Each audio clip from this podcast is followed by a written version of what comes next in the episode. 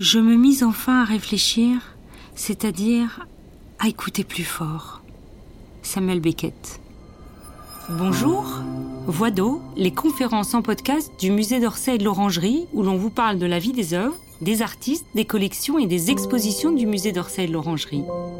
Le temps d'une écoute, osez, tournez le dos aux images et laissez-vous guider par la seule voix d'un invité qui vous propose une rencontre inattendue avec l'art. Pour ce deuxième épisode, Marina Ferretti, spécialiste de l'œuvre de Signac, Charlotte Hellman, responsable des archives Signac, et Scarlett Reliquet, responsable de programmation culturelle au musée d'Orsay, vous invite à découvrir un collectionneur nommé Signac. Écoutez, vous allez voir.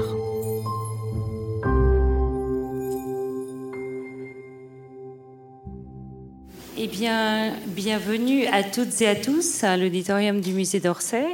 Nous sommes très très heureux d'accueillir aujourd'hui, vendredi 22 octobre, Marina Ferretti et Charlotte Hellman, nos deux commissaires de l'exposition Signac Collectionneur, euh, exposition qui a ouvert ses portes le 12 octobre et que vous pouvez découvrir si vous ne l'avez pas déjà fait jusqu'au 13 février 2022. Voilà, alors avant d'entrer dans le sujet, euh, je me permets de, remercier nos deux invités, euh, de venir discuter euh, de leur exposition avec vous, vous présenter leur travail, et moi-même, je vais les présenter. Donc, Marina Ferretti, vous avez été responsable des archives Signac, dont il va être question donc aujourd'hui. Vous avez collaboré à l'établissement de ce qu'on appelle dans notre jargon le catalogue raisonné de l'œuvre de Signac. Donc, en fait, le catalogue raisonné, c'est un catalogue exhaustif de l'œuvre de Signac, donc auprès de Françoise Cachin, notre ancienne directrice du musée d'Orsay. Et vous avez également été ancienne, euh, vous avez dirigé, euh, vous étiez directrice scientifique, exactement le titre du musée des impressionnistes Ben Giverny, que chacun d'entre vous connaît, j'espère. Et à vos côtés, Charlotte Hellman, vous êtes responsable des, archives Signac aujourd'hui, euh, que vous connaissez presque par cœur. Et euh, preuve en est, la prochaine euh, édition euh, du journal donc de Signac, quelques années clés de la vie de Signac, 1894-1910, et qui vont donc journal qui va paraître aux éditions du Seuil en coédition avec le musée de Gallimard et qui paraîtra, qui sera disponible le 12 novembre. Et d'ailleurs, j'en profite pour dire que nous ferons une soirée intitulée Signac l'engagé sur les engagements politiques en particulier euh, de Paul Signac. Donc je vous remercie euh, vivement d'avoir accepté euh, notre invitation. Et avant de débuter notre entretien, je vous propose de replacer un tout petit peu en deux mots. Vous le ferez beaucoup mieux que moi en détail, mais juste pour redonner un petit cadre à notre entretien, la figure de Paul Signac. Donc dans l'histoire de l'art du tournant des 19e et 20e siècles, je rappelle qu'il meurt en 1935, tout de même sa peinture ne, ne l'indique pas complètement. donc en plus d'avoir été le peintre que nous connaissons. Euh, il a tracé donc la route de la libération chromatique, comme l'écrit si joliment l'une d'entre vous dans le catalogue. Et il a donc accompagné la modernité en peinture. Et il a euh, accompagné son travail d'encouragement aussi auprès des artistes. Et c'est le sujet de notre entretien et de votre exposition, c'est Signac et ses amis, Signac et sa collection. Donc par une réflexion théorique euh, qui s'est incarnée dans un ouvrage que certains, beaucoup d'historiens de l'art euh, ont lu et aiment, euh, d'Eugène Delacroix au néo-impressionnisme. Et toute sa vie, justement, il a cherché à dénicher, à soutenir les artistes de son entourage en leur achetant leurs peintures. Et donc, euh, au point de constituer une collection très importante de 450 œuvres au moins, dont certains des fleurons sont dans les musées français, notamment au musée d'Orsay pour le cirque dont vous allez nous parler. Donc, une première question, si vous le voulez bien, à toutes les deux. Expliquez-nous pourquoi aujourd'hui on présente une exposition Signac collectionneur et que ça n'a jamais été fait auparavant. Pourquoi évoquer cette myriade d'artistes néo-impressionnistes à travers la figure de Paul Signac? Eh bien, d'abord, il fallait bien connaître Signac avant d'évoquer sa collection. Je pense que Signac commence à être un peintre régulièrement exposé et mieux connu. Et puis, le collectionnisme. Nous avons ici, dans la salle, une des grandes initiatrices de l'étude du collectionnisme, qui est Anne Distel, qui a commencé à étudier, bien sûr, la collection Caillebotte, comme chacun sait. Le collectionnisme intéresse de plus en plus d'historiens, de plus en plus de chercheurs. Et je pense aussi les visiteurs sont intéressés par euh, cette question des collections. Et les collections d'art artistes sont particulièrement intéressantes parce qu'elles nous donnent un regard plus différent, un regard plus complet peut-être sur la personnalité d'un homme, surtout comme Signac. Signac est connu comme vraiment le militant du néo-impressionnisme et regarder sa collection de près nous montre que certes, c'est un militant très très engagé euh, du, néo-impressionnisme, mais c'est aussi quelqu'un, une personnalité un peu plus complexe que ce qu'on imagine au départ. Par exemple, il y a beaucoup de nus dans sa collection, alors que lui-même n'en peint pas. Il y a des œuvres, euh, il a un fusain de redon, alors que vraiment, c'est pas du tout ce qui l'attire a priori. Euh, il, enfin voilà, il, on, on, se révèle une personnalité assez différente. Alors, il y a des, traits qui vraiment apparaissent déjà dans sa peinture, je dirais, ce goût de la vie, cette, personnalité très engagée, cette chaleur, ce goût du paysage, de, la couleur, bien entendu. Mais voilà, on, découvre un Signac un petit peu différent, et notamment qui complète évidemment ce qui nous a permis de bien connaître cette collection. Et eh bien, ce sont essentiellement les archives Signac et l'inventaire. Mm-hmm. Donc un mot sur l'évocation peut-être justement. Là où l'évocation de Signac au départ, qu'est-ce qui s'est passé avec l'art? S'il vous plaît, Charlotte Hellman. Euh, eh bien, Signac, au début, hésite entre la littérature et la peinture. Il est doué manifestement pour les deux. Il a un vrai talent de plume qu'on découvre d'ailleurs dans, son journal, je trouve.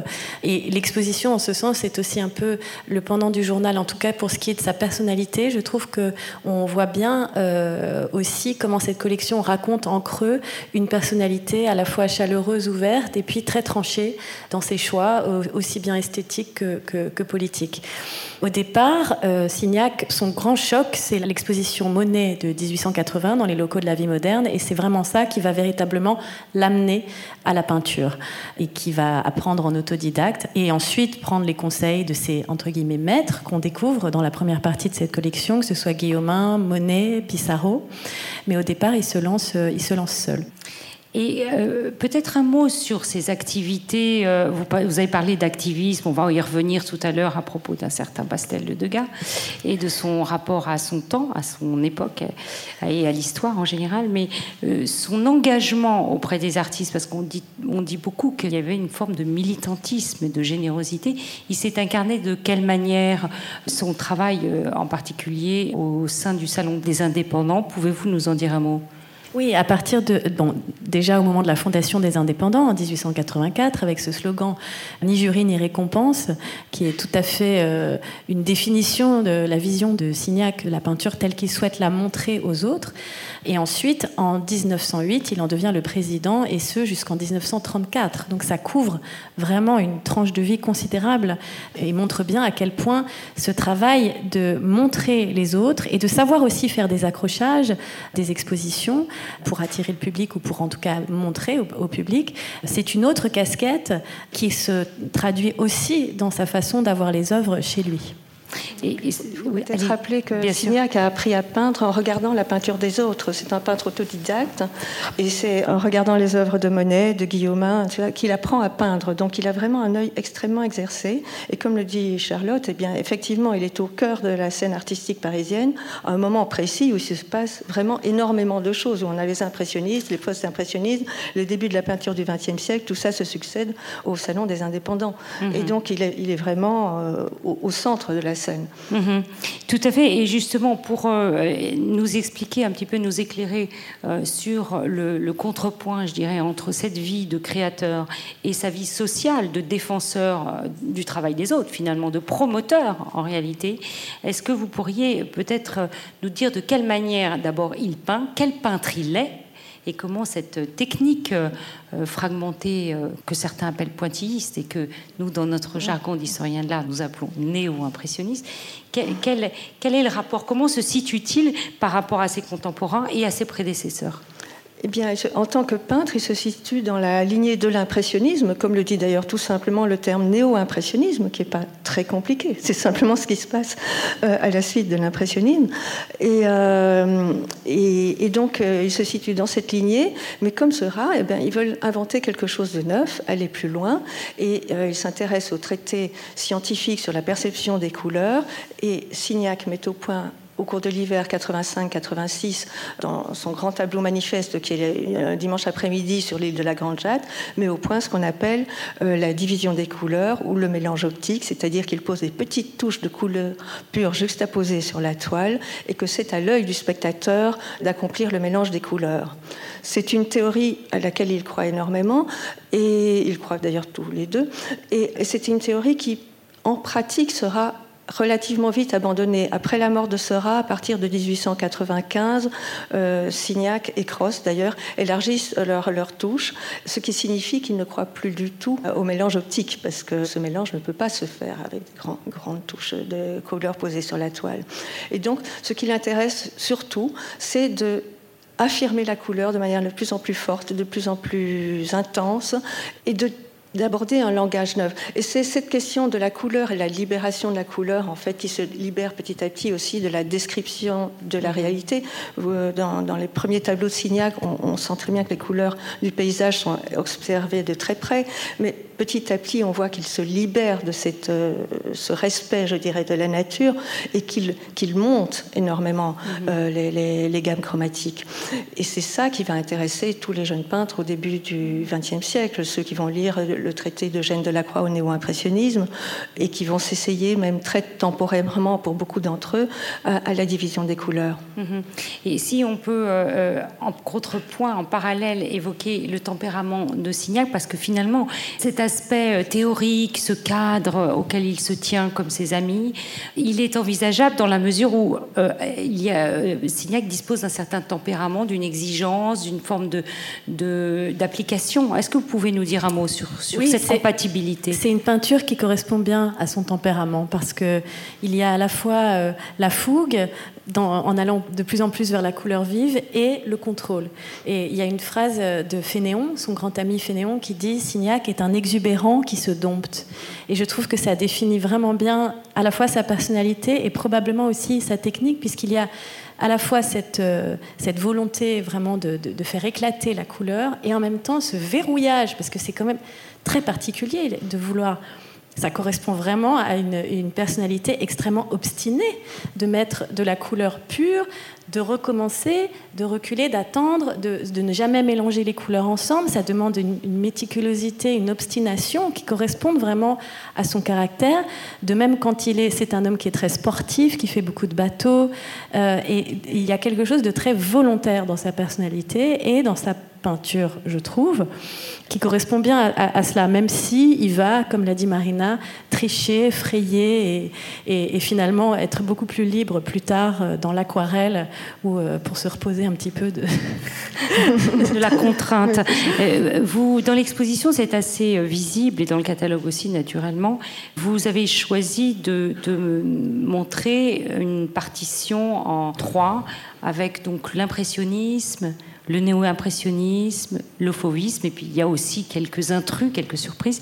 Euh, en particulier, est-ce que vous pourriez justement euh, revenir à la question de Signac et de ses prédécesseurs, des maîtres, je dirais, de la modernité, parce que vous parlez de théorie de l'art, Signac aussi, il y avait une, euh, Cézanne aussi avait une sorte de contrainte hein, par sa méthode qui l'obligeait de cette manière à, fragmenter les volumes et à appliquer une, une grille particulière pour représenter donc la nature. Est-ce que vous pourriez nous dire un mot de, des maîtres? Quand Signac achète cette œuvre de Cézanne, il a 21 ans, il vient de recevoir une, somme d'argent que sa grand-mère avait mise de côté pour lui. C'est un très jeune homme qui voit ce, tableau dans la vitrine ou la boutique du Père Tanguy, qui est euh, rue Clausel, non loin du lycée où il a abandonné récemment ses études, puisqu'il n'a même pas passé son, bac. Euh, et il achète euh, euh, cette œuvre. Il en achète en, vérité ce jour-là deux.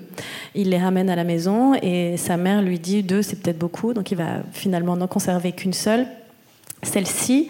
et on voit dans ce choix déjà l'audace d'un jeune homme qui n'hésitait pas déjà à 16 ans à dire à ses parents qu'il fallait acheter des toiles impressionnistes. Et il achète un tableau de Cézanne qui est une toile qui a alors 3 ans, donc une œuvre contemporaine véritablement, et euh, qui n'est pas une toile, j'imagine, pour le jeune homme qu'il est et pour l'époque dans laquelle il est, une toile entre guillemets facile. Euh, il y a déjà euh, de l'audace et un œil véritable dans ce choix, il me semble. Il n'est pas contredit par ses parents tout de même, on, le laisse faire. On le mhm. laisse faire. Mhm. alors, voilà, voilà l'âge qu'il a quand il, quand il se met à à peindre en autodidacte et, qu'il achète. Euh, C'est une archive euh, tableau dont, euh, qui provient du fond. Oui. Un mot peut-être sur ce tableau extrêmement étrange. Hein Peut-être. Ça, c'est. Nous avons vu le premier tableau acheté important acheté par Signac avec Cézanne. Ça, c'est un des tout derniers tableaux achetés par Signac en 1932. Signac a admiré énormément toute sa vie Monet. C'est d'ailleurs la, visite, on l'avait dit, euh, d'une exposition de Monet qui le décide à devenir peintre. Il se trouve que le tableau que vous avez sous les yeux, la pommier en fleurs euh, au bord de l'eau, est exposé à cette occasion. Et en 1932, beaucoup plus tard, la Signac est un vieux monsieur, euh, Signac a l'occasion d'acheter cette toile. Monet était probablement trop cher. Jusque-là, il n'avait pas acheté un autre Monet d'une qualité moins forte. Et c'est certainement pour lui une, des grandes fiertés, une des grandes joies de sa vie de collectionneur. Et, euh, ce tableau est très intéressant parce que euh, donc les circonstances de l'acquisition, c'est euh, qu'en en 1932, le marché de l'art français est, fortement impacté par, par la crise de 1929. Et le marchand Léon Marseille, qui est un des marchands de Signac, ne peut pas lui payer ce qu'il lui doit. Et Signac, très intelligemment, euh, avec un sens de la propos inouï, euh, propose à son marchand ben, d'abandonner sa dette, mais de lui, laisser le, de lui laisser ce tableau. Ça a certainement été une de ses plus grandes conquêtes. Parce que Signac était certainement un jeune homme favorisé, euh, fils unique d'une famille aisée, confortable, mais n'était ni ni Rockefeller, ni, Morozov. Et, donc, euh, il fallait vraiment qu'il réfléchisse avant d'acquérir des, œuvres importantes, parce qu'à cette époque-là, les œuvres de Monet sont vraiment déjà très recherchées. Euh, et donc, c'est un joli coup, je dirais, de sa part, d'arriver à obtenir ce, tableau. Ce qui est intéressant aussi dans ce tableau, c'est que vous voyez que d'une certaine manière, on a l'impression qu'il annonce euh, la technique de la division des couleurs, avec toutes ces petites touches fragmentées qui expriment en fait le feuillage et les fleurs de l'arbre, qui vraiment euh, font de cet arbre, la végétation, un motif tout à fait tapissant en deux dimensions, avec euh, très peu d'ouverture vers le fond et très peu de perspective. C'est intéressant que qu'il ait choisi ce tableau ce tableau-là dans une perspective néo-impressionniste, je dirais. Avec une grande vibration aussi. Alors, il n'y a pas que ces deux grands, il y a aussi Degas. Alors, Degas, il y a beaucoup de choses. Euh, il y a beaucoup de choses à dire sur Degas. Là, vous voyez un, mur euh, de l'exposition consacré euh, au dessin. Charlotte Hellman, est-ce que vous pourriez nous dire un mot sur... La présence de ces dessins s'explique par l'absence d'une très belle œuvre, un pastel que Signac a possédé de Degas et qui malheureusement n'est pas présent dans l'exposition, mais on a, voulu euh, absolument euh, lui donner une place, comme on a fait un, petit, ce qu'on appelle dans notre jargon un cartel fantôme, euh, parce que l'absence de ce tableau est, tout à fait regrettable pour les visiteurs, mais très caractéristique. En fait, Signac admire beaucoup Degas depuis toujours. D'ailleurs, si je ne me trompe pas, c'est euh, en copiant un Degas qu'il se fait jeter du salon euh, de, l'exposition impressionniste par, euh, par Paul Gauguin, qui lui dit Monsieur, on ne copie pas ici. Signac doit avoir 16-17 ans et il copie un tableau de Degas. Donc Degas est une de ses grandes admirations. Par l'intermédiaire de Pissarro, que vous voyez aussi sur cette simèse, Pissarro qui fait aussi partie des figures tutélaires et des entre guillemets des maîtres de Signac à plusieurs titres, à la fois théorique et, personnel.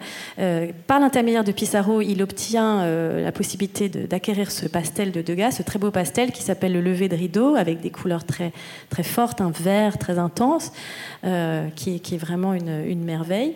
Et puis, il va se séparer de cette œuvre. C'est très rare que Signac se sépare d'œuvres. Soit c'est des impératifs économiques, un peu plus loin, on verra ça. Euh, mais là, il s'en sépare un peu pour des motifs économiques et pour des motifs idéologiques.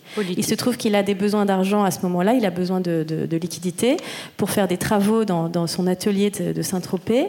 Et donc, il, il choisit de se séparer d'une œuvre, et pas n'importe laquelle, de celle-là. En 1898, nous sommes en pleine explosion de l'affaire Dreyfus euh, au sens euh, intellectuel du terme, puisque l'article de Zola de l'Aurore est sorti en janvier, le 13 janvier, et très vite vont suivre euh, les signatures pour le, soutenir, dont celle de Signac et de Pissarro, qui sont parmi les trois ou quatre premiers signataires de la première pétition, puisqu'en fait cette pétition va durer tout le mois de janvier. Tous les jours, des noms viendront s'ajouter les uns aux autres. Euh, Degas fait partie des, anti-Dreyfusards. Pissarro et Signac se retrouvent dans le camp euh, euh, Dreyfusard absolument euh, tout de suite. Et le milieu de l'art est, divisé, tout comme la France, hein, par cette affaire. On n'a pas ah oui, donc, et pour, finir, donc, grand regret d'avoir, évidemment, parce que Signac aussi regrettera amèrement de s'être séparé de cette œuvre. Et ensuite, d'où la présence des dessins, au moment de la mort de Degas, la vente de l'atelier Degas, qui a été un grand moment. En 1919. 1919, Signac acquiert cinq ou six dessins, on en a montré ici quatre, qui sont euh, comme des lots de consolation, je dirais, face à cette, euh, cette œuvre disparue. Alors pour continuer à envisager euh, l'entièreté de ses goûts et de ses intérêts, une autre partie de l'exposition nous montre des estampes japonaises. Est-ce que vous pouvez nous dire un mot sur cet accrochage japonais? Alors, euh, Signac, mais alors là, je dirais comme euh, à peu près tous les peintres de sa génération, s'intéresse à l'art du Japon, qui a été récemment découvert. Enfin, dès les années 60, déjà, les Goncourt euh, s'intéressent à l'art japonais, et c'est vraiment un, effet de mode très, très, très fort. Signac, comme beaucoup de peintres, collectionne et les estampes et les albums japonais, et s'en inspire à certaines occasions. Vous avez notamment le petit manga dans la vitrine au centre. si certains d'entre vous se souviennent de l'affiche de l'exposition Félix Félix Fénéon, eh bien, ce manga a inspiré le fond tourbillonnant du portrait de Félix Fénéon. Et Signac, au début des années 90, va beaucoup s'inspirer de, de, l'esthétique japonaise, avec des compositions très vides, souvent décentrées, avec une perspective très particulière, un premier plan très en relief, et puis le, fond qui arrive très brusquement. Enfin, des procédés euh, utilisés par les Japonais. Et il va y relancer quand même assez rapidement à partir de la fin des années 90, euh, où il retourne euh, s'intéresse plutôt aux sources occidentales de l'art, notamment à Turner par exemple, mais aussi à Claude Lorrain et à Delacroix bien entendu, ça ici été intéressé depuis, très longtemps avec Seurat, et revenir dans cette perspective. Il ne parlera pas des Japonais dans Eugène Delacroix au néo-impressionnisme. Alors, euh, qui sort du lot complètement, c'est quand même euh, Georges Seurat parce que là, dans l'exposition, euh, c'est assez clair. Et donc, euh, c'est l'initiateur de la touche divisée, réellement. C'est lui qui incarne presque à lui tout seul le, mouvement, je dirais. Hein. Et donc, euh, quelle sorte de lien privilégié Paul Signac entretenait-il avec ce peintre-ci, Georges Seurat, Marina Ferretti? Seurat, et Signac se rencontrent à l'occasion de, la fondation du Salon des Indépendants. Ils ont des tempéraments radicalement opposés. autant Seurat est secret, réservé, autant Signac est communicatif, euh, chaleureux, amical. Ils ont aussi des formations d'ordre très très différent, puisque Signac, je vous l'ai dit, est un autodidacte et que Sera, lui, a, suivi le cursus traditionnel, a été élève de l'école des beaux-arts. Malgré ces différences de caractère, ils se voient très régulièrement, ils sont très proches, ils visitent ensemble l'exposition de, la Croix et ils s'intéressent beaucoup aux théories scientifiques de la perception des couleurs. C'est à partir de l'hiver 85-86 que Seurat va vraiment commencer à avoir une influence, je dirais, sur l'art de Signac, euh, parce que jusque-là, Signac continue à peindre dans l'esprit dans euh, Monet, dans les, toiles impressionnistes. Mais à partir de l'hiver 85-86, euh, Seurat reprend un, grand tableau qu'il avait entrepris en 84 et le ponctue de petites touches de couleurs pures et met au point la fameuse technique de la division des couleurs. Signac adopte illico euh, cette nouvelle technique. Pissarro également. On oublie souvent que Pissarro a lui aussi été un des tout premiers peintres néo-impressionnistes et que donc là, il n'est plus le père euh, protecteur, mais il est plutôt l'élève de ces deux jeunes gens euh, que sont Seurat et Signac, auxquels il donne d'ailleurs l'occasion de participer à la dernière exposition impressionniste, ce qui va être cadeau formidable. Je veux dire, pour leur réputation, ça leur permettra d'avoir une, visibilité qu'ils ne pouvaient pas espérer sans Pissarro. Et, donc, euh, le, cirque en 91 apparaît comme le testament artistique de, de, de Seurat, parce que Seurat meurt brutalement à l'âge de 32 ans, au moment où le cirque est exposé au Salon des Indépendants. Et donc, euh, c'est le moment aussi où Signac va devoir prendre vraiment en charge l'avenir du néo-impressionnisme. Ce tableau, le, cirque va vraiment le hanter. Il ne le possède pas encore. Quand il quitte Saint-Tropez, on peut passer à l'image suivante. Mm-hmm. Quand il arrive à Saint-Tropez, il quitte Paris et, euh, parce qu'il cherche un endroit tranquille où il puisse travailler, euh, éloigné des, complications parisiennes. Et il est très très euh, soucieux parce que parmi les néo-impressionnistes, il n'y a plus de, peintres de grands décors, comme de grandes compositions décoratives comme l'était Seurat. Et il entreprend lui-même euh, ces femmes au puits que vous voyez exposées à droite, femmes au puits, qui sur le plan thématique, est vraiment l'opposé du cirque. Le cirque, c'est le spectacle parisien, artificiel, moderne. Et Signac propose une scène où il prône plutôt l'authenticité d'une vie très simple au bord de la Méditerranée, avec ses femmes au puits. Mais au-delà de cette thématique tout à fait opposée, Signac reprend je pense totalement inconsciemment, euh, la, composition de cirque. Vous voyez que les deux tableaux euh, sont bâtis sur une grande diagonale montante euh, qui, part de bas à gauche et qui monte vers l'angle supérieur droit du tableau, avec un espace extrêmement calme qui est celui des spectateurs pour le cirque, qui est celui de la mer pour le tableau de Signac, et un espace dynamique qui est celui bien sûr, de la piste et du spectacle du cirque pour Seurat, et qui est celui des, femmes au puits du chemin montant euh, sur la colline de la citadelle, dans le tableau de Signac. Et ce qui est très curieux, c'est que réapparaissent plusieurs détails, et notamment le plus frappant, je dirais, c'est euh, cette ombre au premier plan du tableau de Signac qui ne s'explique pas, si ce n'est qu'une sorte de fantôme ou de souvenir euh, du clown, du clown de, du clown de. Mm. C'est très intéressant parce que je crois vraiment que Signac n'a pas, n'a pas vraiment réalisé qu'il était en train de, reprendre cette composition. Mm-hmm. Et d'ailleurs, je dirais qu'à mon avis, c'est pas le tableau de Signac le plus, le plus réussi. Mm. Euh, il y a quelque chose de très contraint, de très raide dans, dans cette œuvre euh, qui, je pense, reflète le, poids, je dirais, des responsabilités que, que ressentait Signac au moment où il a peint ce tableau et où il se force en fait d'une certaine manière à faire quelque chose qui n'est pas vraiment spontané. Oui, oui spontanément, c'est pas là qu'il excelle. Après, il s'engagera dans une autre toile encore plus ambitieuse qui est autant d'harmonie pour les mêmes raisons et qu'il a aussi à quelque chose d'un peu figé, un peu voilà contraint. Charlotte Hellman, j'aimerais que vous reveniez un petit peu sur ce tableau euh, du cirque que je crois que chacun d'entre vous a pu voir dans l'exposition d'ailleurs sur le cinéma, puisque vous disiez à l'instant, Marina Ferretti, que c'est un tableau éminemment moderne sur le mouvement, sur le spectacle populaire, euh, sur les gens du cirque. Et ce tableau, qui est l'un des fleurons des collections du musée d'Orsay, euh, qu'est-ce qui, comment a-t-on fait pour en arriver là? Comment ce tableau est-il arrivé jusqu'à nous? Alors Signac euh, est extrêmement euh, contrarié de devoir se séparer de cette œuvre. on est en 1924. Il a des grandes difficultés euh, financières à ce moment-là et sa vie privée n'est pas simple non plus à mener puisqu'il est en train d'organiser l'adoption de sa fille illégitime par sa femme. Enfin, tout ça est une sorte de feuilleton en arrière-plan. Et ce tableau qu'il aime énormément et qu'il a réussi à acquérir en 1900, il, s'en sépare suite aux sollicitations d'un collectionneur américain, John Quinn, qui est le fondateur de l'Armory Show. Et Signac accepte de lui céder cette œuvre par l'intermédiaire de Fénéon et d'Henri-Pierre Rocher. Euh, il y a toute une histoire très amusante autour de, de cette session. Et beaucoup de correspondances. Et, beaucoup de correspondances. Et il accepte finalement de lui céder cette œuvre à la condition sine qua non qu'à la mort de John Quinn, ce tableau soit offert à la France, au musée français. Au Louvre, parce au Louvre. À l'époque, c'est le Louvre. le Louvre. Et alors le pauvre John Quinn euh, n'aura profité de ce tableau que pendant un an, puisqu'il va mourir euh, l'année suivante, et le tableau reviendra à la France à ce moment-là. Comme promis. Comme promis. Ce qui est intéressant, c'est que on voit là que Signac toujours dans cette ambition de montrer et de démontrer, a vraiment envie que Seurat soit présent dans les musées français. Or, à l'époque, c'est déjà impossible, puisque les grandes œuvres de Seurat, il n'y en a pas beaucoup. six grands tableaux de Seurat, ils sont tous sortis de France.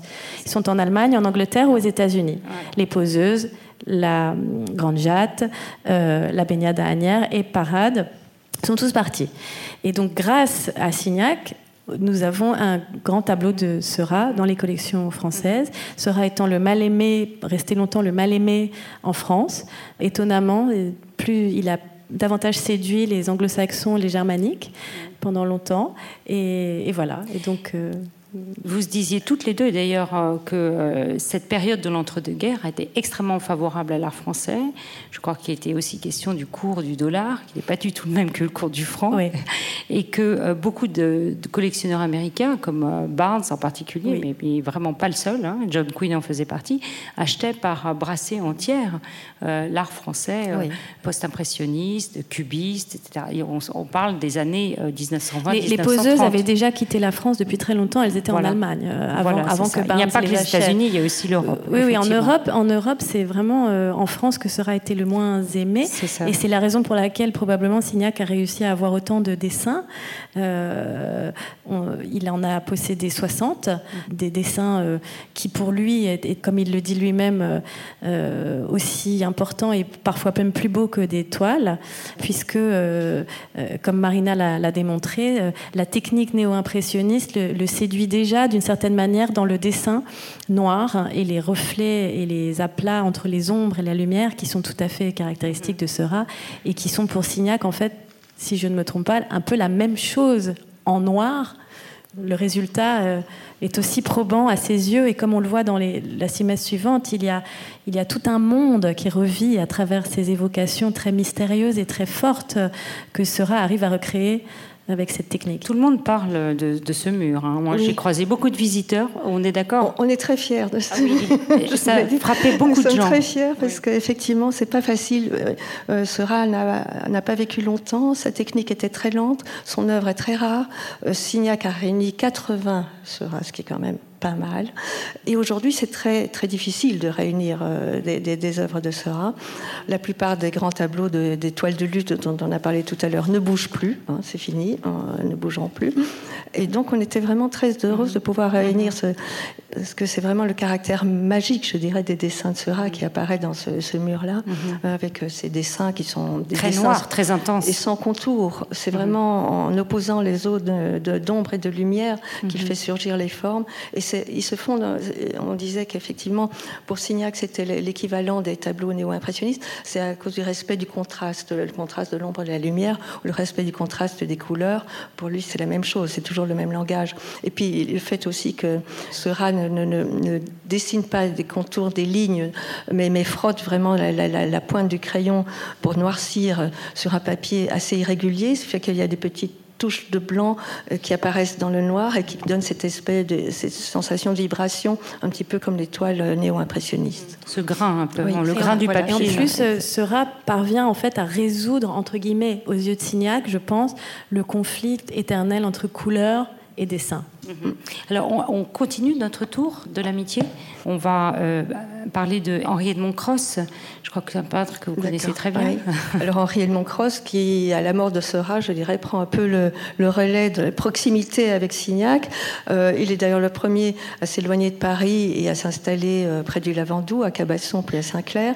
c'est lui qui, indiquera d'ailleurs à Signac vous qui faites du bateau, allez plutôt à Saint-Tropez, c'est pas très loin, et vous, et vous pourrez. Il y a un port pour Et, Cross, avec lequel Signac va échanger énormément, notamment sur le plan théorique, parce que c'est ensemble qu'ils vont faire évoluer la technique néo-impressionniste, élargir la touche, s'éloigner d'une représentation réaliste, je dirais, des couleurs, libérer la couleur. Ce combat, ils vont vraiment le mener à deux. Signac est vraiment, je dirais, celui qui va écrire, celui qui va organiser les expositions. Mais, mais Cross est vraiment très important et Signac en est tout à fait conscient et lui rend vraiment hommage très très régulièrement et collectionne avec beaucoup, beaucoup de, passion euh, les, les, toiles, les toiles de Henri Edmond Cross. Voilà. Alors, il y a des noms qu'on connaît moins, en fait, ou que le public connaît moins. Je, Maximilien Luce, peut-être? Luce est moins connu, c'est vrai. Il a aussi été euh, un suiveur du mouvement néo-impressionniste euh, pendant une période. Et puis, euh, il va abandonner petit à petit la touche divisée. Mais là, on voit un très bel hommage à la figure de son ami Signac, et à la fois dans la technique et dans la représentation. Et là, nous avons décidé de faire un coin, un peu le, coin des amis, des portraits, des portraits de famille. Alors là, un autre tableau de Luce, Signac a soutenu Luce tout au long de sa carrière. Luce n'avait pas beaucoup d'acheteurs. C'était un homme qui venait d'un milieu beaucoup plus modeste et, Signac l'a toujours soutenu. Il a acheté cette œuvre relativement euh, tard et il a euh, toujours continué de, collectionner les œuvres de Luce. Et là, on a une, représentation. Euh, qui nous rappelle à quel point Luce et Signac étaient engagés aussi euh, du côté de l'anarchie notamment. Euh, comme Fénéon. Et, comme Fénéon. et cette esquisse a précédé une affiche euh, célèbre de Maximilien Luce. Ce qui est intéressant aussi à dire, c'est qu'il euh, continue à collectionner Luce, même quand Luce a abandonné le néo-impressionnisme. Voilà, donc, une vraie fidélité, quand même. Une vraie fidélité, et il n'est pas vraiment, je dirais, le monomaniaque du petit point qu'on a pu mm-hmm. imaginer. Alors, on, revoit ce très beau tableau qu'on vous a montré tout à l'heure, donc de Théo van Rieselberg, qui est un portrait de Signac. Qui était, vous verrez tout à l'heure des photos de Signac sur son bateau, donc ce n'est pas imaginaire, c'est une scène qu'il a beaucoup, enfin qu'on a beaucoup vue dans les photos et qui correspond à un quotidien. Et qu'ils ont vécu ensemble, puisque Théo van Rieselberg est descendu avec lui traverser la France quand Signac a découvert Saint-Tropez. Enfin, Théo euh, l'a abandonné à, à Sète, mais enfin, il a fait le voyage avec lui sur le bateau. Voilà, là, vous voyez Théo, euh, justement, et Van Rieselberg et le peintre Pesquet avec Signac. Euh, ils sont à la Ramade, la première maison euh, de Signac à Saint-Tropez, celle qu'il va conserver pour prêter aux amis. Il la prêtera à Matisse un peu plus tard. Donc là, nous avons toute l'ambiance amicale, je dirais, des des portraits des uns et des autres que, que les, peintres s'offrent entre eux. Euh, de même les natures mortes aussi, qui sont une sorte de tradition familiale de s'offrir des bouquets euh, par le biais de tableaux, euh, que ce soit ceux de, Luce ou de, Lucie Couturier, une autre peintre néo-impressionniste. Oui. Et alors là, vous avez le portrait de Berthe, Théo van Rieselberg, autre peintre néo-impressionniste qui fait partie de, de, ce groupe de militants, devient un peu le portraitiste de la famille avant qu'une brouille euh, n'éloigne les deux artistes. Alors, euh, on va entrer un petit peu dans les secrets de famille. Vous avez écrit un article dans le catalogue qui s'appelle Une affaire de famille. Vous êtes vous-même l'arrière-petite-fille de Signac, on ne l'a pas voilà, mentionné jusqu'à présent. Et hum, donc, vous parlez de Saint-Tropez, vous avez consacré dans l'exposition un mur à cette maison qui s'appelle La Une, euh, en rapport avec donc l'univers marin du, donc, du, bateau, chéri euh, au cœur de Paul Signac. Est-ce que vous pouvez quand même d'un mot, s'il vous plaît, nous raconter euh, cette histoire de famille assez originale pour l'époque quand même Oui, originale. La collection Signac en est un des aspects, puisqu'elle elle raconte un peu en creux aussi cette histoire. Nous avons expliqué tout à l'heure que les aléas financiers avaient joué un rôle non négligeable. Et je dirais que la vie de Signac est vraiment coupée en, deux à partir du moment où il va, à l'âge de 50 ans, quitter son épouse cette bonne Berthe que nous voyons sur ce portrait, euh, pour une, jeune femme euh, qui est elle-même mariée, qui va quitter son mari et ses enfants, qui est artiste, peintre et, designer, et qui va quitter son mari et ses enfants et mettre Signac d'une certaine manière au pied du mur. Signac va quitter son épouse pour cette femme, mais il ne divorcera jamais. Et comme il aura une petite fille de, cette seconde compagne, euh, il va passer la deuxième partie de sa vie à naviguer de l'une à l'autre le plus rationnellement possible et le plus, le plus diplomatiquement possible, mais avec toutes les difficultés que, cette situation acrobatique comporte. Et cette collection d'art va devenir, je dirais, à partir de donc 1914, la vie de Signac se change pour deux raisons. Il devient père, il quitte son épouse, et le monde dans lequel il vit et qu'il aime s'écroule véritablement, euh, puisque la, Première Guerre mondiale va avoir sur lui euh, des effets à la fois euh, des effets financiers, bien sûr, et des effets dévastateurs sur le plan du moral, puisque tout l'univers, Signac est un pacifiste, un anarchiste, donc tout le monde auquel il croyait disparaît avec cette guerre. Mais cette collection, elle, elle, est au cœur de sa vie et elle est au cœur de sa mission puisqu'il va la transmettre à sa petite fille, voilà. Donc, Ginette. Première partie de sa vie, Signac, c'est Signac le collectionneur euh, joyeux qui euh, euh, soutient les amis au gré de ses envies, de ses désirs et de ses moyens financiers qui sont assez importants. La deuxième partie de sa vie, c'est la collection Signac 2. C'est plus de faire en sorte que cette collection puisse être transmise à sa fille en forme de dot, puisque c'est une fille légitime. Et puis aussi avec les moyens du bord, bricoler pour continuer à collectionner euh, sans les mêmes moyens. Alors, j'ajoute juste quand même que vous avez écrit un livre qui se lit de façon très agréable et qui est euh, palpitant, euh, qui raconte cette histoire et qui est réédité pour l'occasion, qui s'appelle Glisser mortel, où vous racontez un petit peu la, la vie sentimentale, amoureuse de Signac, imbriqué avec la vie euh, d'artiste, sa vie professionnelle. Et euh, si chacun veut en savoir plus euh, sur cette histoire et ses protagonistes qu'on va voir tout à l'heure en photo, n'hésitez pas à vous procurer ce livre. Alors, on a parlé beaucoup de peinture. Là, on voit une photographie de céramique. Est-ce que vous voulez nous en dire un mot sur peut-être euh, d'autres aspects de la collection. Euh, il y a des choses qui paraissent un petit peu moins dans la lignée de l'idée qu'on s'en fait, en tout cas du néo-impressionnisme. Et euh, Marina Ferretti. Alors, ce qui serait bien, c'est on a, je crois, une autre image. Euh, voilà, bah, déjà, celle-là, c'est très, très, rapidement pour y euh, mettre en valeur les natures mortes. Les natures mortes, qui sont des cadeaux que s'offrent les peintres entre eux. par des femmes. Ce qui est intéressant, ce sont trois natures mortes peintes par des peintres féminins. c'est Juliette Cambier à gauche et deux, deux, natures mortes peintes par Lucie Couturier à droite. Signac avait beaucoup d'admiration pour le talent de Lucie Couturier, qui, comme vous le voyez, voyez, ne suivait pas de très près la doxa néo-impressionniste, mais avait un grand sens de la couleur. Et c'est intéressant de voir qu'il avait tout ce respect pour elle. Et aussi pour Juliette Cambier, qui est une peintre beaucoup moins connue, mais qu'il a vraiment défendu aussi en rédigeant une préface euh, quand elle a exposé à Antibes en 1923. Juliette Cambier, qui était d'ailleurs aussi admirée par euh, Matisse, par exemple, qui a totalement disparu. Mais, euh, mais voilà. En revanche, Lucie Couturier, nous avons pu voir, je crois, si certains d'entre vous avaient vu l'exposition Félix Fénéon, il y avait des œuvres importantes euh, de Lucie Couturier, et notamment les œuvres qui se rapportaient à ses voyages en Afrique, je crois, au musée du Quai Branly. On a pu voir ça. Et il y a eu aussi une, très jolie exposition de Lucie Couturier consacrée euh, au musée de Vernon il y a trois, trois ans à peu près, très intéressante. Alors la céramique, un mot peut-être? La céramique, euh, si vous voulez, euh, c'est intéressant. Ce qu'on voit à l'arrière-plan, c'est l'accrochage de, la salle à manger de, la Une, où vraiment Signac met en, évidence euh, le, passage du néo-impressionnisme au fauvisme, voilà, en temps réel. C'est très intéressant parce que vraiment cet accrochage est réalisé par l'artiste en septembre 1905 et que le terme fauvisme apparaît en octobre 1905 à l'occasion du salon d'automne. Euh, nous avons à gauche un tableau de Cross qui appartient au musée d'Orsay, autant euh, l'air du soir, j'allais dire autant d'armée, l'air du soir. Luxe calme et volupté de, Matisse au centre. Matisse euh, néo-impressionniste. Un Matisse néo-impressionniste, et c'est bien sûr pour cela que Signac, qu'il avait reçu à la Ramade qu'on a évoqué tout à l'heure en, 1904, quand il voit ce tableau peint au cours de l'hiver qui suit le voyage, le séjour à Saint-Tropez, quand il voit ce tableau, il est persuadé d'avoir fait une nouvelle recrue pour le mouvement néo-impressionniste. Et, il s'empresse de l'acheter et aussi d'acheter le cross qu'il avait jusque-là laissé dans l'atelier de cross et que Matisse avait vu à l'occasion de son séjour.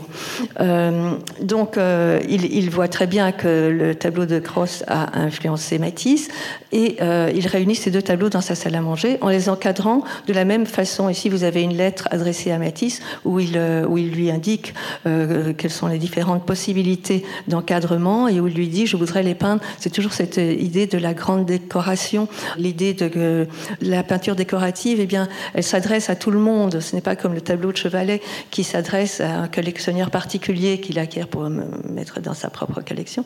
Et, donc, c'est quelque chose qui préoccupe beaucoup Signac. Et ici, vous avez cette idée que, le tableau doit vraiment être intégré au mur, euh, ne doit pas avoir un, cadre type Durand-Ruel, euh, doré, doré, et Louis XV, euh, mais au contraire s'intégrer. Et là, il trouve, et vous verrez les trois tableaux exposés dans, les salles avec ces cadres qui sont les, vraiment les cadres Pour celui de Matisse, je crois qu'il a été refait selon le modèle original, mais les deux autres sont, sont originaux. Ah et ils sont exposés avec un grand Valta, Valta qui est un peintre de, l'entourage des Fauves également, et qui peint lui aussi à grandes mhm. touches de couleurs très libres. Hein.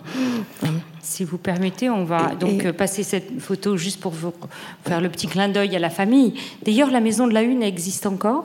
Oui, oui. Bon, voilà. Alors là, vous nous dites où se trouve Jeanne? Alors Jeanne est, euh, Jeanne est, au centre, elle a l'air ravie, euh, contrairement à Marthe Bonnard qui a l'air malade comme d'habitude à gauche. Et là, c'est en, bateau avec les Bonnards, un, des rares moments d'insouciance et de bonheur euh, pendant, pendant cette terrible guerre de 14, euh, où Signac et Bonnard vont passer beaucoup de temps ensemble. Donc Signac est de profil et Bonnard est en blanc avec la petite barbichette voilà. et les lunettes. C'est encore le Bonnard voilà. jeune. Alors, dans l'exposition et dans la collection, il y a quelques surprises. Vous appelez ça des surprises. En voilà une, une surprise de taille. D'ailleurs, est-ce que vous pouvez nous dire un mot euh, Charlotte Hellman du rapport euh, de Signac avec euh, le maître Van Gogh. Alors Signac, je pense, ne le considérait pas comme un maître. Ils, ont été, euh, ils ont travaillé ensemble, ils se sont rencontrés à Paris et il s'en est suivi une, grande complicité, une amitié euh, assez vive. Et puis quand, quand Signac, ils vont même peindre côte à côte, hein, et c'est assez frappant parce qu'à ce moment-là, Signac est encore en train de sortir de l'impressionnisme et, on voit les tableaux qu'ils ont peint au même moment et c'est assez frappant. Euh, et ensuite, quand Van Gogh est, en Arles et qu'il a eu cet tragique épisode de l'oreille coupée, qu'il est interné, Signac va lui rendre visite.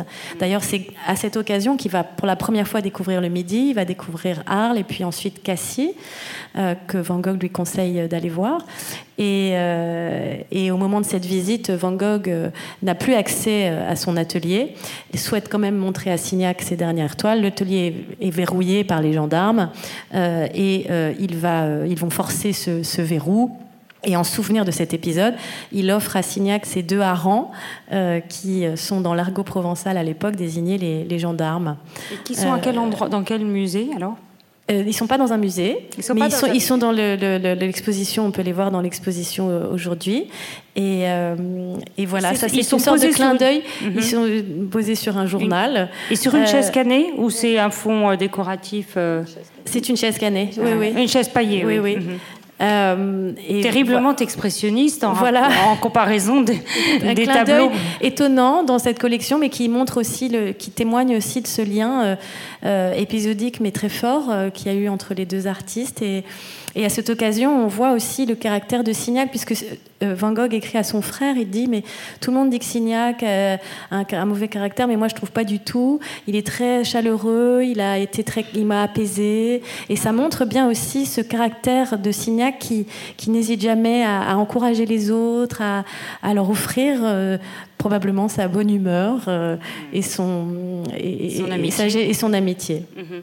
Alors, il y a aussi euh, des œuvres plus surprenantes comme euh, ce, ce centaure d'Odilon Redon. Donc, le symbolisme a-t-il une part dans cette collection? Alors oui, c'est la preuve, c'est très rare parce que vraiment Signac n'aimait pas la peinture symboliste. Il avait été lié avec les écrivains symbolistes et naturalistes au tout début, hein. mais la peinture symboliste l'intéressait beaucoup moins. Il critiquait le fait de peindre non pas ce qu'on voyait, mais ce, qu'on pensait. Et le, centaure, malgré tout, entre dans sa collection. Il est vrai que bon, Redon fait partie lui aussi des membres fondateurs du Salon des Indépendants, et lui-même un des grands organisateurs d'expositions, euh, notamment à la galerie Durand-Ruel. Et c'est quelqu'un que Signac respecte vraiment. Et quand il voit dans ce type de dessin de Redon, il dit après tout que ce soit une paysanne ou, euh, ou un symbole, ce n'est pas important. L'important, c'est que ce soit de la bonne peinture. Et effectivement, il choisit un magnifique fusain. Il n'est pas une peinture, mais un fusain, mais, mais d'une qualité exceptionnelle. Et il n'est pas du tout gêné par. Euh, ce qu'il retient, lui, c'est l'arabesque de la composition qui l'intéresse particulièrement. Et chez les Nabis, alors comment ça se passe? Il y a comme plusieurs œuvres. Euh, on a vu Bonnard tout à l'heure dans le bateau. Euh, donc on peut supposer qu'il y avait aussi des œuvres de Bonnard et de Villard. Il y avait aussi des représentants du mouvement des Nabis. Oui, il, y avait, il y avait pas mal d'œuvres Nabis. il y avait notamment quand euh, Vuillard était le premier Nabi qui, entre dans la collection de Signac, ben vous voyez un des fameux nus euh, qu'il réunit. Et euh, Signac était surtout séduit par la personnalité de, de Vuillard. Il, s'entendait très très bien. Et donc c'est toujours ce, cette importance, quand il parlait de sa collection, il parlait des toiles amies.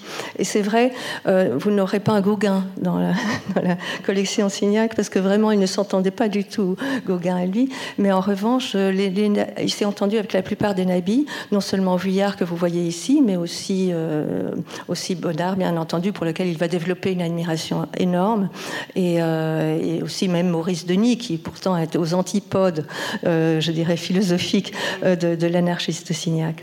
Alors, on, avance à, petits pas. Là, c'est le tableau qui, fait, qui a été utilisé pour l'affiche de l'exposition. Ça paraît presque un peu surprenant parce que finalement, là, on est dans une autre veine. Euh, comment vous défendez ce, ce choix? C'est un merveilleux tableau, c'est une déclaration euh, euh, très forte en matière de couleurs, c'est très prenant. Oui, Signac avait acheté cette œuvre tout de suite lors de son exposition chez, chez Bernheim, au moment où Fénéon est devenu le directeur de la galerie. Il n'a aucune hésitation, on, on comprend bien qu'il va vers ces couleurs très franches qui sont la suite, je dirais, de ce qu'il a euh, initié. Et puis, euh, c'est vrai que ça a été ça s'est imposé assez vite comme une idée euh, intéressante d'affiche parce que on craignait toutes les deux qu'un tableau, un très beau néo, euh, Cross ou euh, Sera, ne crée une confusion. Qu'on se dise ah c'est un tableau de Signac, c'est du néo, c'est du point. Hein. Alors qu'est-ce que c'est collectionneur? Là, l'avantage de cette toile, c'est qu'elle n'avait aucune ambiguïté. On sait que c'est pas un Signac. Et donc, euh, on comprend tout de suite qu'il s'agit d'autre chose que simplement de, Signac ou, de ces, ou de ces, des autres néos. Et puis le côté, euh, euh, je dirais, oui, un peu euh, tonitruant qui appelle peut-être le, les spectateurs à, venir. Le visiteur, oui. Alors, on le voit d'ailleurs tout dans le fond euh, de cette, euh, de cette diapositive. Je voulais vous poser euh, peut-être une avant-dernière question, leur tourne. À propos de la scénographie, vous, êtes, vous faites allusion donc là à certains choix de communication, comme on dit dans notre métier. Qu'est-ce qu'on qu'est-ce choisit comme image, comme visuel pour appeler le visiteur? Et en termes de scénographie, comment avez-vous fait avec le, le scénographe ou les scénographes, je crois, pour restituer d'une part ces atmosphères et d'autre part les goûts et les préférences de Signac. Parce que finalement euh, quand on a une exposition monographique euh, consacrée à un artiste euh, bon on fait ce qu'on appelle dans notre jargon un accrochage chrono-thématique c'est-à-dire qui mélange la chronologie et les thèmes pour que ce soit pas trop raide voilà et que et, qu'on puisse et, assez délectable. Mais là c'est un petit peu compliqué parce qu'il y a beaucoup d'intervenants dans la vie de, Signac. Et justement on a choisi de Enfin, vous avez choisi de, Alors, de... avec l'équipe, ça c'est vraiment une proposition de l'équipe des scénographes, hein, euh, parce que c'est un nouvel espace qui est réservé aux expositions au musée d'Orsay, qui était totalement vide, et euh, l'équipe euh, Agathe Bouclinville et Anne-Charlotte, euh, qui n'est voisin, euh, ont, on fait cette proposition qui montre qu'elles avaient très très bien compris, je dirais, le sens de, de l'exposition, avec euh, cette salle sera au cœur de l'exposition, qui rayonne avec les néo-impressionnistes autour, et, et euh, extrême droite, les maîtres donc, de Signac, et à l'extrême gauche, les jeunes générations, donc les fauves et les surprises euh, réservées par la collection. Je trouve que, en plus, cette, euh, ces courbes donnent une euh, grande fluidité à la, à la déambulation, excusez-moi, dans, l'exposition. Et, avec Charlotte, on était vraiment ravis de, de cette proposition parce que je trouve qu'elle elle, elle exprime vraiment remarquablement bien l'intention de Signac quand il collectionne. Charlotte Hellman. Oui, c'était vraiment un plaisir de, de, de, travailler avec toute cette équipe qui a été euh, fantastique dans l'intuition et la compréhension. Là où on a eu un peu plus de mal, c'est, vous voyez les choix de couleurs à, à, gauche, mais ça, ça fait partie du jeu. Nous avions euh, euh, au départ pensé au jaune et au ton orangé, puisque Signac avait chez lui lui-même des murs jaunes, euh, en tout cas dans son appartement de la rue de l'Abbaye. On a testé différents jaunes, aucun jaune n'allait, c'était toujours soit trop éteint, soit trop criard. Et finalement, elles ont très intelligemment choisi de, rester dans les tons froids et notamment ce très beau ce, vert très intense ce vert mousse de la fin qui en fait n'est pas si loin non plus de ce qu'il avait à Saint-Tropez puisqu'il avait aussi du, du vert euh, olive c'était peut-être à la mode aussi Est-ce que c'était à la mode En tout cas, les, jaunes, on s'est aperçu que si on voulait recréer l'ambiance de chez Signac, ce serait affreux, parce que le jaune ne marchait pas du tout. Alors, euh, d'ailleurs, on montre euh, aussi euh, les astuces de la scénographie avec cette trouée hein, qui, des deux côtés, nous permet de voir d'une part le, portrait de Signac en bateau de Théo van Rieselberg et d'autre part le cirque avec cette sorte de meurtrière, comme on appelle ça en architecture. Et j'aimerais vous poser peut-être une ultime question. Vous avez toutes les deux fait allusion très clairement à, cette générosité, à ce tempérament. Euh, un jeune euh, historien de l'art américain euh, nommé John Rewald, qui a été un des premiers éditeurs du journal de Signac et qui était venu voir Signac. Lui-même, Rewald avait été chassé d'ailleurs parce qu'il était allemand d'origine par le régime nazi qu'il avait fui en 1933. Et je crois qu'il a visité Signac très peu de temps avant sa mort, puisque Signac meurt en 1935. Et, Rewald, a, qui a écrit aussi sur Félix Fénéon, qui est quelqu'un qui a euh, beaucoup travaillé sur, sur cette, euh, ce cercle intellectuel et, artistique, disait Signac parlait surtout des autres, de ceux qu'il admirait. Est-ce que vous pouvez l'une et l'autre commenter cette phrase? Effectivement, euh, Signac, ben, je pense que c'est un, des aspects de son sens de l'amitié, certainement, mais aussi de son militantisme. Parler de soi c'est finalement, ça s'épuise assez vite, mais quand vous donnez des exemples, que vous expliquez votre conception de, ce qu'est la peinture et de l'évolution de l'histoire de la peinture en, montrant votre collection, eh bien pour quelqu'un comme John Rival, qui a été d'ailleurs un des premiers euh, historiens de l'art à, rencontrer vraiment les peintres, euh, leurs descendants, consulter les archives, enfin, qui a été euh, vraiment le, premier grand historien de l'impressionnisme, il, il a été séduit par cette personnalité, et effectivement, je pense que Signac était plus efficace, et pour lui l'efficacité était vraiment quelque chose de primordial, euh, en, montrant l'étoile des autres. Quand on montre ce qu'on a fait et qu'on dit que c'est très important, ça se met tout de suite un petit peu de doute, tandis que là, il paraissait beaucoup plus objectif. Merci Charlotte Hellman. Qu'est-ce que vous dites du tempérament de... Oui, c'est vraiment une, définition, c'est une, anecdote qui définit parfaitement le caractère, euh, je dirais que Signac a embrassé dans, la deuxième partie de sa vie, ce, parrainage des plus jeunes, cet accueil spontané. dont on a beaucoup de témoignages de, jeunes artistes ou de jeunes tout court qui sont venus le voir. Euh, et il était au cœur aussi d'un univers, je dirais, intellectuello-politico, euh, puisqu'il était très engagé politiquement jusqu'à sa mort. Et, euh, on, voit là vraiment un, témoignage de son caractère. Merci beaucoup. Il nous reste euh, vraiment à vous remercier toutes les deux pour la qualité de, vos propos, de votre analyse et de votre témoignage pour, euh, pour Charlotte. Merci beaucoup. Vous venez d'entendre Les Voix d'eau, les conférences en podcast des musées d'Orsay et de l'Orangerie. Le deuxième épisode a été enregistré avec Marina Ferretti, spécialiste de l'œuvre de Signac, Charlotte Hellman, responsable des archives Signac, et Scarlett Reliquet, responsable de programmation culturelle au musée d'Orsay de l'Orangerie.